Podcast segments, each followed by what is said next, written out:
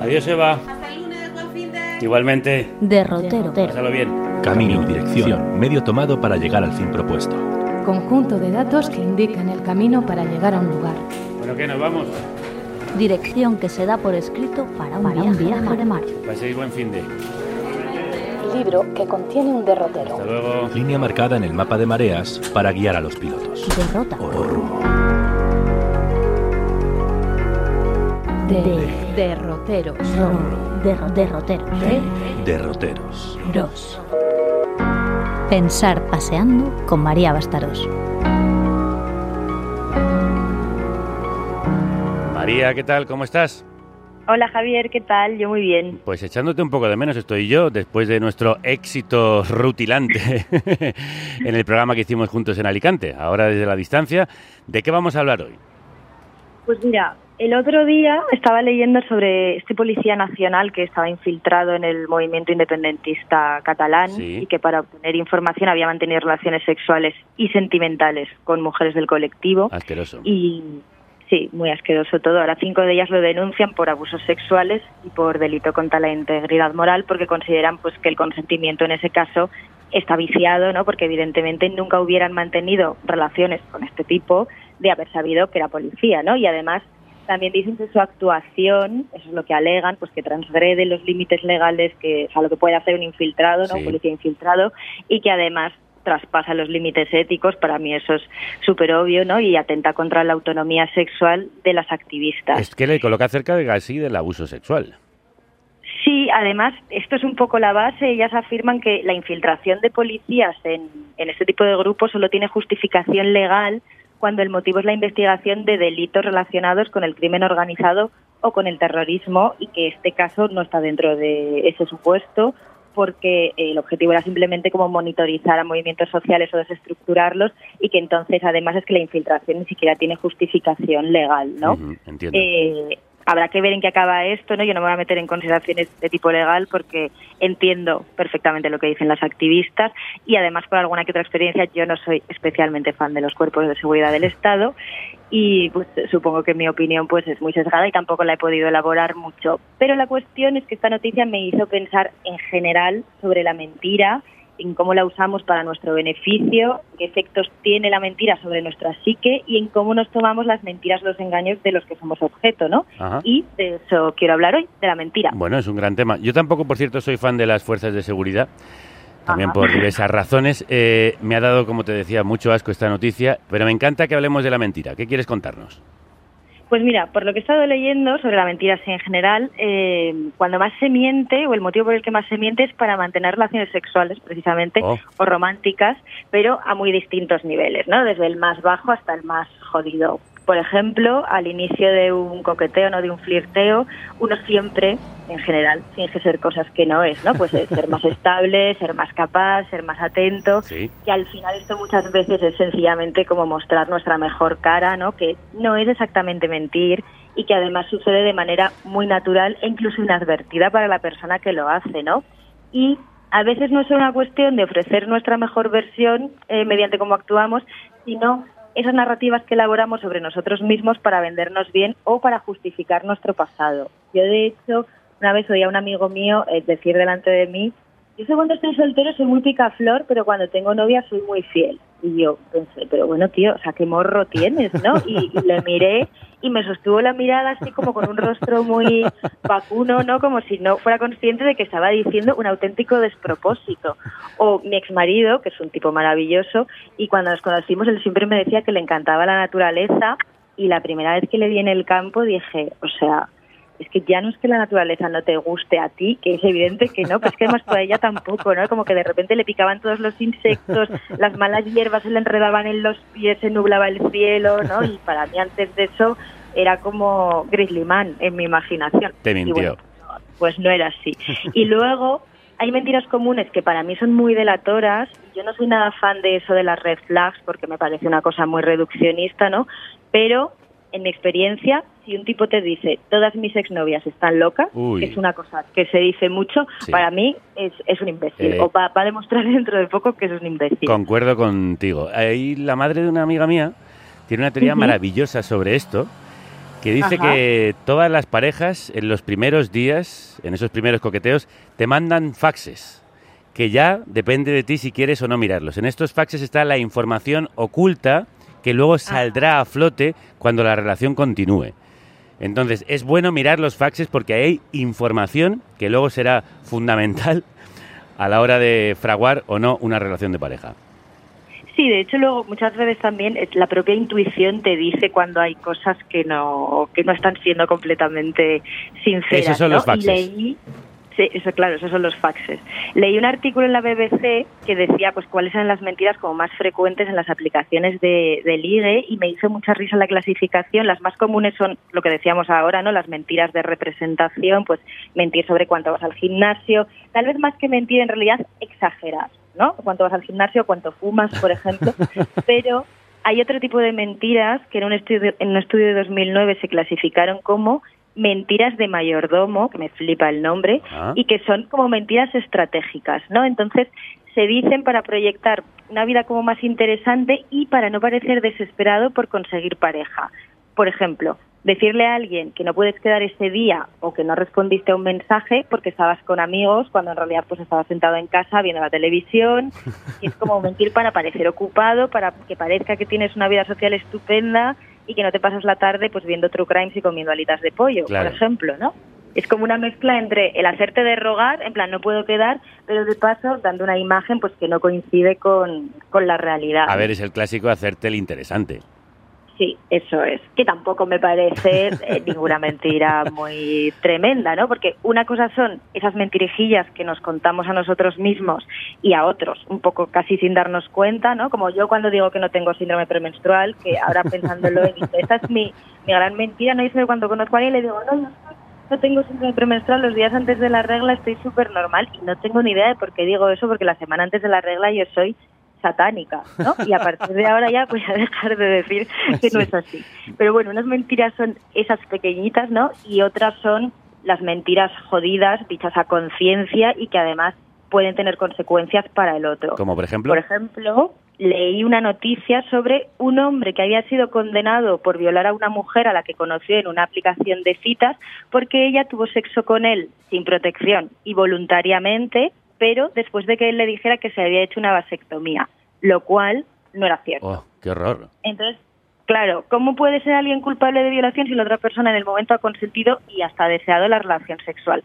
Pues porque, esto en Estados Unidos, la sección 74 de la Ley de Crímenes Sexuales de 2003 dice que una persona consiente si ella o él aprueba por elección y con libertad y con la capacidad de tomar esa decisión. Entonces, si a ti te han mentido, si este tipo mintió sobre la vasectomía, la víctima no podía tomar o la chica no podía tomar una decisión realmente informada, ¿no? Entonces, Entonces- si nos basamos en esto, lo del policía estaría claro. Claro, eso es lo que te iba a decir, que no es una decisión tomada con la información suficiente.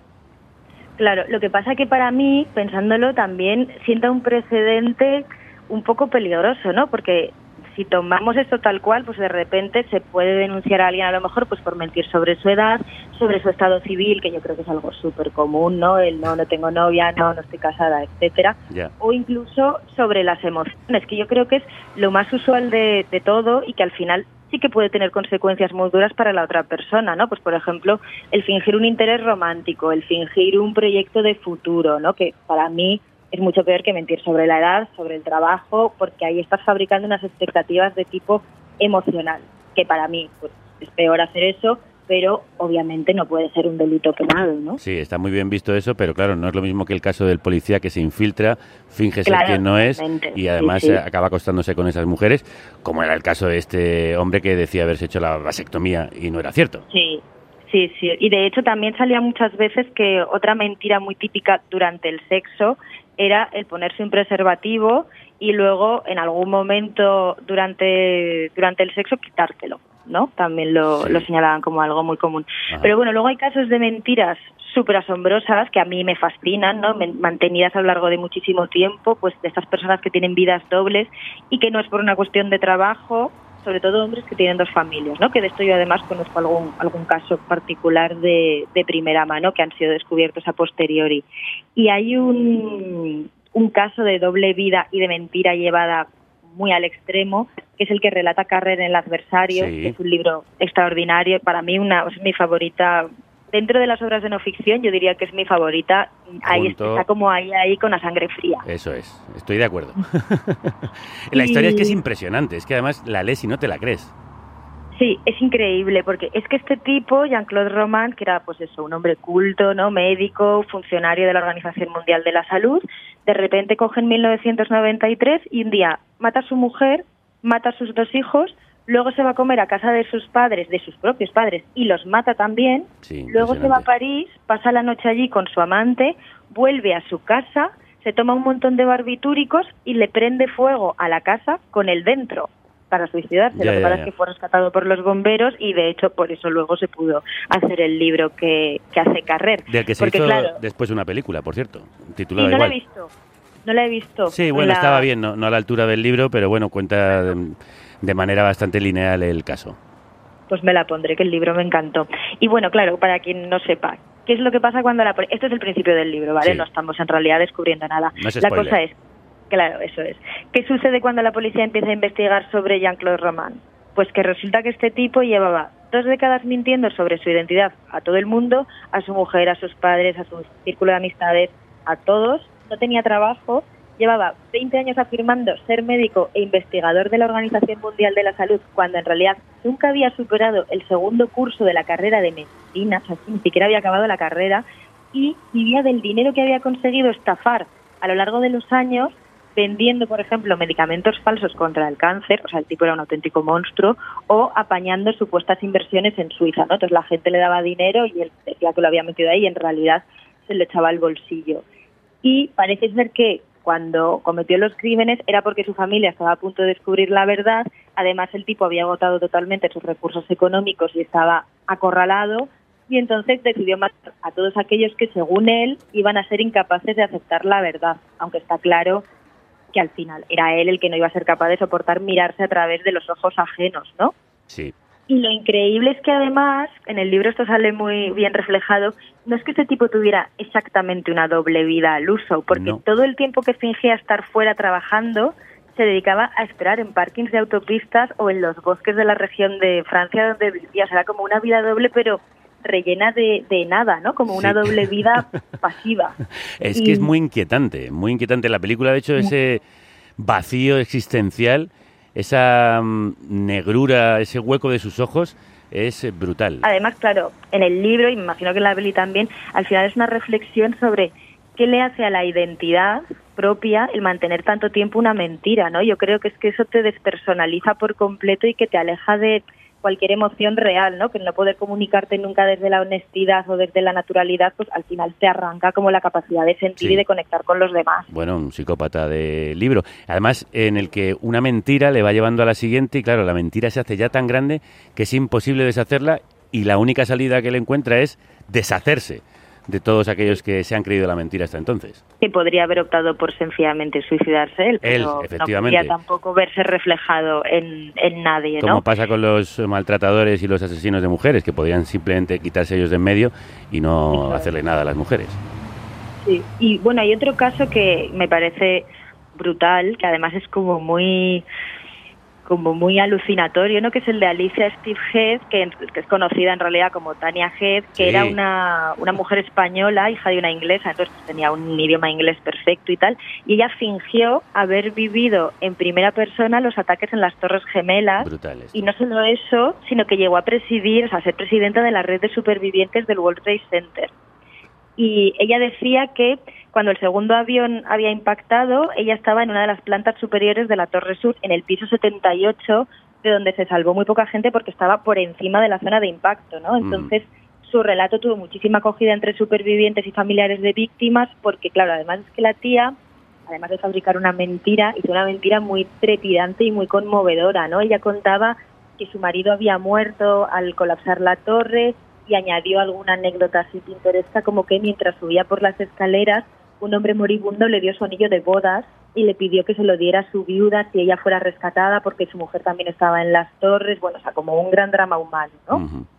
Y la tía respondía a entrevistas para los medios y tal, y hay un fragmento de una entrevista que me encanta que dice, la gente no puede entenderlo, vimos cosas, tuvimos que tomar decisiones de vida o muerte. Entre más alto el piso, más solo estabas. No puedo deshacerme de mi miedo a que vuelva a ocurrir. Y es mentira, todo. O sea, es que todo eso es increíble porque la tía se lo está inventando. Es alucinante. Y bueno, la descubrieron unos reporteros del New York Times y luego La Vanguardia precisamente descubrió su verdadera identidad y desveló algunos detalles como que, por ejemplo, unas heridas que tenía en el brazo que ella las presentaba como causadas durante el atentado en las Torres Gemelas, en realidad se las había hecho en otro incidente previo en España que para colmo era un accidente de coche en un Ferrari a 200 kilómetros con su novio y en el accidente su brazo salió despedido y tuvieron que buscarlo y reimplantarlo. Claro, lo increíble es que la explicación de la mentira también parece completamente surrealista. en fin, es que es un caso alucinante. Y además la, la tía no está detenida. No. No se sabe dónde está. Está en ¿no? desconocido. Eso es. Entonces a lo mejor está ahí como yo que sé, te está dando un masaje fingiendo que es tu fisioterapeuta o te está pasando consulta fingiendo ser psicólogo. Bueno, sí, efectivamente. Mira a ver si tiene una cicatriz muy pronunciada en el brazo. Claro, eso es. A partir de ahora todo el mundo en tirantes. Y, y, bueno, hay un tipo de mentira que a mí me interesa mucho porque está como entre la mentira, el engaño, el arte, la performance, la protesta social, ¿no? que es una mezcla que a mí me, me interesa mucho por profesión y a menudo también está muy ahí el paternalismo ¿no? y da lugar a reflexiones muy interesantes que es el fake. Sobre el fake hubo una expo en el IBAM que fue muy interesante y me imagino que se podrá buscar en internet para, para ver un poco cómo era el contenido. De hecho, hablamos de ella nosotros en algún momento del programa, sí. Ah, sí, ah, qué guay, era una maravilla de exposición. Para mí del IBAM lo más chulo que he visto. Y bueno, los orígenes del fake suelen situarse en una fecha muy concreta, que es el 30 de octubre de 1938, cuando Orson Welles causó, se supone, el pánico nacional al narrar una adaptación de La Guerra de los Mundos de H.G. Wells en directo, ¿no? Desde la radio, desde la CBS. Y es un poco cuando, al menos desde un punto de vista historiográfico, se inaugura la tradición de que un hombre con recursos, formado, inteligente, ¿no? recurra a un medio de comunicación para lanzar un mensaje a las masas. Porque se supone que Orson Welles quería decirle a la gente pues que los medios de comunicación os engañan. Realmente hay testimonios que afirman que el relato de ese pánico que surgió durante y tras la emisión de la Guerra de los Mundos por la radio no fue así. Que la gente no se lo creyó en masa, que no se volvieron locos y que no, se, no cogieron los coches y se iban pensando que había un ataque extraterrestre y que esto es una narrativa construida posteriori. Y de hecho también se dice que la intención de Wells es que tampoco era provocar este pánico, ¿no? Pero bueno, yo he leído un libro que se llama La emisión del pánico, que recrea todos aquellos acontecimientos, y sí hay titulares de prensa de los días posteriores de que hubo incluso alguna muerte. Yo no digo que luego no se haya magnificado, pero sí, que, sucedió un cierto pánico. Sí, se dice que no fue una cosa masiva, ¿no? Como se ha vendido después, se ha relatado después, pero sí, sí, sí que hubo gente que se lo creyó, claro. Y bueno, esta fecha ha quedado así como registrada como inicio del fake a nivel artístico, ¿no? Porque evidentemente el engaño ha existido siempre. Y de hecho, esto, que pongamos una fecha concreta para situar el inicio de cualquier cosa, es otro engaño, porque evidentemente la historia con mayúsculas, ¿no? La historia como disciplina pues está llena de narrativas sesgadas y de consensos y de ficciones, ¿no? Pero hay una obra dentro del fake que para mí es brutal, es la más guay de todas, que es el falso documental de William Carell, el de Operación Luna de 2002, que tiene una premisa súper sencilla, que es la llegada a la Luna, fue un fraude orquestado por el gobierno estadounidense para superar a los rusos en la llamada carrera espacial y además fue grabado por Kubrick, ¿no? y, bueno, la verdad es que el tipo se curró muchísimo el documental porque para ganar en verosimilitud pues buscó cómplices de supercategoría, ¿no? Los secretarios de Defensa y de Estado Rumsfeld y Kissinger el entonces director de la CIA y hasta la viuda de Kubrick, Christine, que también sale en el documental. Y bueno, el documental fue un súper éxito y de hecho, claro, es que hay mucha gente que piensa, no por este documental, sino previamente que la llegada a la Luna fue un teatro, con lo cual el documental eh, alimentó y luego, al saberse que era falso, pues hirió muchas sensibilidades. Que no sé si este planteamiento del documental de Operación Luna te recuerda a algo que vivimos en España. Sí, bueno, eh, la operación Palas que hizo Jordi Évole, de hecho se habló mucho de que era básicamente un espejo. Sí, sí, totalmente. Esto fue en 2014. Yo me acuerdo que lo vi, tendría como, pues no sé, 22 años o algo así, y fue presentado, pues eso, como un programa de investigación que indagaba en los asuntos sin resolver del 23F y igual que hizo Karel, pues Évole se buscó aliados así muy dignos, desde periodistas como Iñaki Gabilondo a políticos del momento como Joaquín Leguina, el socialista, y de nuevo la intención era pues generar un sentido crítico en los espectadores ¿no? y servir como llamada de atención para que sean capaces de filtrar y de contrastar la información que reciben a diario en los medios de masas el documental levantó mogollón de indignación entre los televidentes y también en algunos periodistas que se enfadaron mucho, muchos se enfadaron muchísimo con Gabilondo por haber tomado parte y también el público que se lo tragó, o voy a decir, nos lo tragamos, porque yo me lo tragué durante un buen rato, hasta que ya planteaban que el golpe lo había dirigido, lo había grabado Garci, creo que era, y eso ya, claro, era como, a ver, un momento,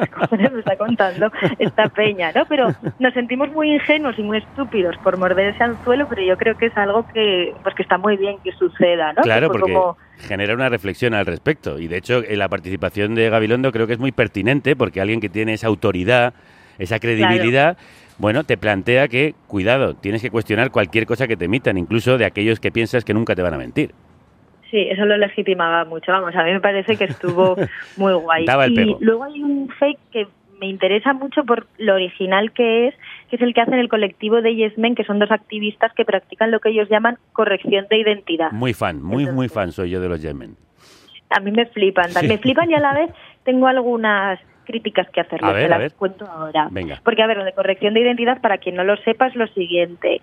Jack Servin y Igor Vamos, que son los de, de Yes Men, se hacen pasar por los directivos o los portavoces de determinadas empresas, ¿no? Entonces convocan ruedas de prensa y lanzan una información falsa que pues siempre provoca un gran revuelo, ¿no? Y a menudo estas declaraciones falsas son tan comprometedoras que obligan a las empresas reales a desmentirlas y evidencian así pues la malicia, la falta de humanidad de esa empresa en concreto y tal. ¿Cuenta algún ejemplo? Por, ejemplo, el 3, que este es el, mítico, ¿no? El que causó como más impacto. El 3 de diciembre de 1984 hubo una fuga en una fábrica de pesticidas en Bhopal, en la India, que provocó la muerte al principio pues de entre 6.000 y 8.000 personas, no se sabe exactamente, y parece ser que acabó afectando a la salud de más de medio millón. Luego, 20 años después, un portavoz de la compañía estadounidense Dow Chemical, un tal Stuart Finisterra, anunciaba a través de la cadena BBC que la empresa había decidido asumir por fin su responsabilidad en la tragedia y se comprometía ante, ante el público a que iban a destinar 12.000 millones de dólares para compensar económicamente a las víctimas. Claro, esto pues, tuvo un gran ruido mediático. Empezaron a felicitar eh, por su ética, por su ética súper repentina, ¿no? Y por su calidad humana a la empresa desde los medios y de repente se descubre que este Youth Finisterra no es un personaje real, que no está en absoluto relacionado con Dow Chemical y que es un personaje ficticio, y un fake, ¿no? Ideado y performado por The Yes Men. Entonces, claro, la, la cara de los empresarios de Dow Chemical ahí pues sería agüita, ¿no? Y al final de unas horas pues se vieron obligados a salir ellos a la prensa y admitir pues que no se preveía ningún tipo de compensación a los damnificados por el accidente de Bhopal y así de Yesmen conseguían pues que el tema de Dow Chemical volviera a tener presencia en los medios y que se les recriminara nuevamente la evitación de sus responsabilidades y el haber dejado en la estacada a cientos, miles de personas en realidad cuyos familiares murieron o enfermaron a causa de la fuga. Parece una forma brillante de denuncia. Sí, a mí me parece brutal. Pero también tiene para mí otra lectura, al margen de que me encanta, ¿eh? Venga, cuenta. Pero yo creo que para nosotros es brutal, ¿no? Para nosotros que somos los espectadores deseosos de ver en un brete pues a cualquier pez gordo y malvado del mundo empresarial, ¿no? Porque al final estamos hablando de una empresa que ha causado enfermedades y daños a miles de personas, ¿no? Entonces, al final, sin duda nos parece positivo pero para las víctimas del accidente de Bhopal, a quienes por lo visto llegó la noticia de la futura compensación económica y a posteriori su naturaleza de fake, probablemente no les pareció una acción tan estupenda, ¿no? Para ellos debió de ser pues una broma pesada destinada a alimentar la genealogía de eso que llamamos de forma un poco abstracta el artivismo, ¿no? Que es como un cajón desastre en el que entran muchas cosas, pero que yo entiendo que ellos pensarían que e instrumentalizaba su sufrimiento ¿no? y sus expectativas también. Eso puede ser, pero eh, ¿no originó un cambio de actitud por parte de la empresa, de mm, eh, pues Chemical? ¿No, ¿No, hubo algún tipo de indemnización precisamente por el ruido mediático que se generó? Pues eso no lo sé. O sea, yo sé que al principio dijeron que no, que eso no se preveía. No sé si a posteriori fue así. Habría que investigarlo. Me, lo- me voy a enterar y te lo cuento. Vale, me parece muy bien. Pues, En- pues mira, Sí, estupendo. estupendo. En España hay un colectivo similar a los Yesmen que son homovelamine. Sí, de hecho, este, ellos protagonizaron un caso que ha tenido consecuencias terribles Sí. para ellos, ¿no? Ellos son un colectivo artístico que está súper relacionado con la performance y que hacían esta cosa de hipster con Rajoy, que se reunían en Sí, Génova sí, sí. 13, como si apoyaran a Rajoy así como disfrazados de modernos, que a todo el mundo nos hacía mucha gracia, ¿no? O lo de FEA, que eran feministas con Esperanza Aguirre, Sí. pues que también parecía muy divertido, tal. Y en un momento dado, estos chavales, bueno, estos hombres en realidad, tuvieron una idea malísima, ¿no? Para mi gusto, francamente mal planteada, que fue que cuando acababa de suceder el caso de la manada, para ellos los medios de comunicación, porque estas acciones suelen ir dirigidas o a empresas o a medios de comunicación, estaban alimentando mucho el morbo respecto al caso, dando información irrelevante, etcétera, que no sé hasta qué punto esto era así, porque yo creo que el tratamiento del caso de la manada fue muy en paralelo a la indignación en la calle, ¿no? Sí. No me parece comparable, por ejemplo, pues al tratamiento que se fue que se dio desde los medios del caso de Julen, el niño que se cayó a un pozo en una finca y que bueno, para mí, como lo contaron los medios, pues fue una cosa muy vergonzosa. Pero bueno, el caso. Lo que Homo Belamine hicieron para llamar la atención sobre el sensacionalismo carroñero de los medios, no como ellos dicen, fue anunciar un tour, una guía por el lugar por donde se había producido la agresión a la superviviente. Sí, el tour Lo de la manada. Eso es, el tour de la manada. Para mí, una idea pues absolutamente eh, fallida, ¿no? La idea era que los medios iban a hacerse eco de este falso tour, que lo iban a reseñar, que le iban a dar publicidad, sin cerciorarse de si era algo real o, como era en realidad, un fake. Y esto, efectivamente, sucedió así. Así que sí que demostraron la facilidad de colar una noticia falsa en los medios actuales, porque muchos le dieron publicidad sin hacer comprobaciones, cuando además era facilísimo comprobar que era un fake y que tenía detrás a un colectivo que plantea este tipo de acciones constantemente. Y además también los medios, al darle publicidad, pues no tenían en cuenta el daño que podía suscitar en la víctima el conocimiento de esta propuesta. Era muy psicopática y absolutamente minoritaria. Bueno, es que de hecho que era falsa, ¿no? Y a la vez, bueno, pues también querían poner de manifiesto, pues como siempre, ¿no? Pues que nosotros como televidentes, como lectores de periódicos y consumidores de información, nos creemos cualquier cosa que nos pongan delante, incluso algo tan inverosímil como esto. Porque claro, hubo muchísimas personas que se creyeron esto del falso tour y naturalmente se ofendieron y pidieron explicación al respecto. Y sobre todo, que no tenía en cuenta el efecto sobre la superviviente, ¿no? Porque al final, para mí estaban haciendo algo relativamente similar a lo que criticaban, aunque apuntalado, ¿no? Eh, con otra premisa. Sí, ese fue el error que les ha Claro. costado una denuncia. Sí, sí, sí. Bueno, de hecho es que fueron denunciados y de manera instantánea, pues algunos periodistas salían a defenderlos sin fisuras, considerando que su obra estaba amparada por la libertad de expresión y punto, que yo también Sí. la veo amparada por la libertad de expresión, Yo aunque también. creo que está bien que surja una reflexión al respecto, ¿no? Y, y que está bien articular pues una crítica a esta iniciativa, ya como instrumentaliza a la- a la superviviente, a cómo la pone al servicio pues de ese supuesto tirón de orejas a los medios, que creo que se puede elaborar desde, desde otros lugares, ¿no? Y de hecho también me hace preguntarme eh, por qué fue este caso en concreto el usado para esto, ¿no? El caso de la chica de la violencia sexual y, y al final recordar pues que, que la superviviente no, no es una cosa ni una herramienta ni un daño colateral, ¿no? Que es una persona que está en su casa, que tiene acceso a los medios de comunicación y que está afrontando un proceso de muchísima dureza que yo creo que los demás tenemos la responsabilidad de facilitar y esta acción sí que creo que banalizaba su sufrimiento, ¿no? Y que lo usaba un poco. Por ejemplo, por hacer un paralelismo, eh, si fuera con un familiar de una víctima de ETA, ¿habría alguien hecho algo así? ¿Se habría denunciado el uso completamente instrumental que se hace desde la política de las víctimas del terrorismo por la vía del fake y de la performance? Pues yo lo dudo bastante. Pero, al margen de esto, la cosa es que el error de Homo Belamine para mí no tiene su origen en la mala intención, ¿no? que es un deseo mal articulado, pero de mejorar la sociedad.